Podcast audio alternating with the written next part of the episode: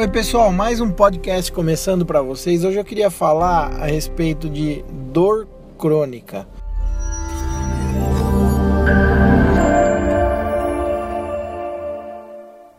Esses pacientes que têm muita dor há muito tempo, sabe? Por definição, na verdade, a dor crônica é aquela dor insistente que dura mais de três meses, né? E pode ser relacionada a algum problema, por exemplo, de coluna, algum problema reumatológico, osteoartrose, algum, né?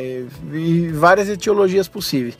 Mas no caso dos pacientes que têm dor crônica, a gente sabe que ó, os mediadores químicos responsáveis pelo controle da dor, e aí estou falando de sistema nervoso central e tudo mais, são intimamente relacionados com os mesmos mediadores químicos que são responsáveis pelo controle da dor estão intimamente ligados ao controle da nossa felicidade, do nosso humor.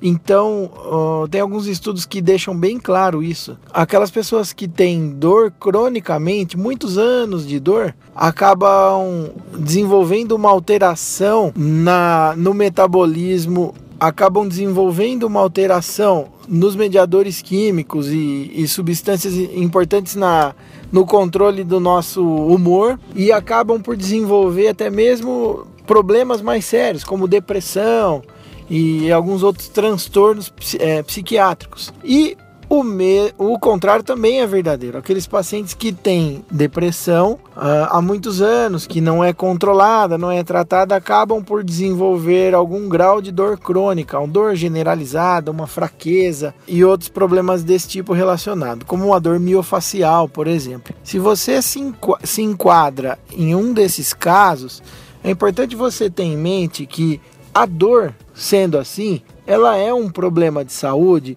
muito mais importante, muito maior do que a própria dor em si.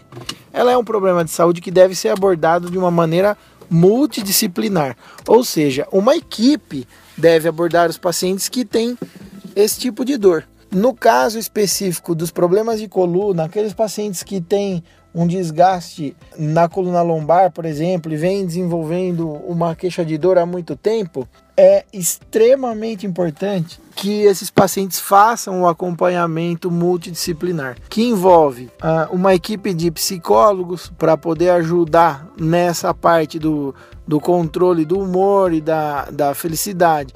De repente, até uma avaliação de um psiquiatra para ver se é necessário fazer alguma adequação medicamentosa. A equipe da fisioterapia, que vai tratar a parte osteomuscular, biomecânica da coluna. O seu ortopedista, que vai cuidar da parte uh, também biomecânica e da, da parte uh, neurológica e da parte estrutural da sua coluna, fazer algumas orientações, eventualmente analisar exames, indicações de cirurgia e propor o seu tratamento. Então é importante você ter em mente que se você for no, no ortopedista e ele porventura pedir uma avaliação do psiquiatra ou do psicólogo, não ache ruim, isso ele está te fazendo um bem. Na verdade, Uh, a, o ideal seria que todos os pacientes pudessem ter esse tipo de avaliação. Então eu acho que a abordagem multidisciplinar é a chave para o tratamento desse tipo de dor crônica que é que é causada que é causadora de muitos transtornos na vida do paciente. Acaba que a qualidade de vida fica lá embaixo.